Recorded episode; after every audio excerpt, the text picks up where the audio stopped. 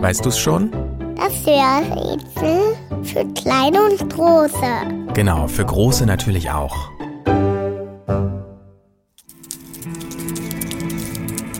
Das Tier, das wir suchen, gibt es auf der ganzen Welt.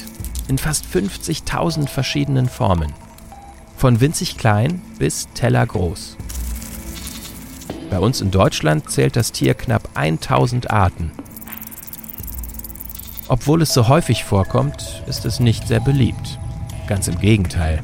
Viele Menschen ekeln sich und haben Angst, wenn sie unser Tier sehen.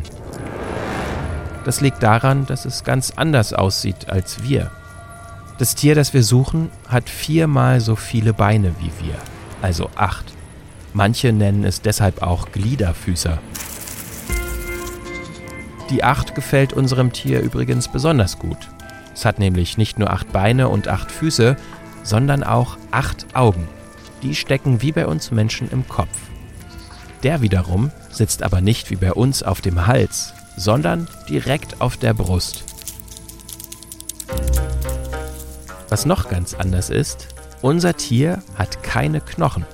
Es trägt sein Skelett außen auf der Haut, wie eine Ritterrüstung. Am bekanntesten ist unser Tier aber für die langen, klebrigen Fäden, die es herstellt.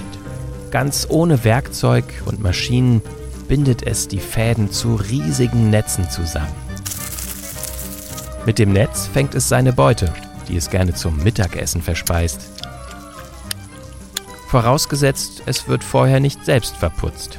Das Tier, das wir suchen, steht nämlich auf der Speisekarte von Vögeln und Fledermäusen. Und, weißt du es schon? Welches Tier suchen wir? Ich sag es dir. Es ist die Spinne.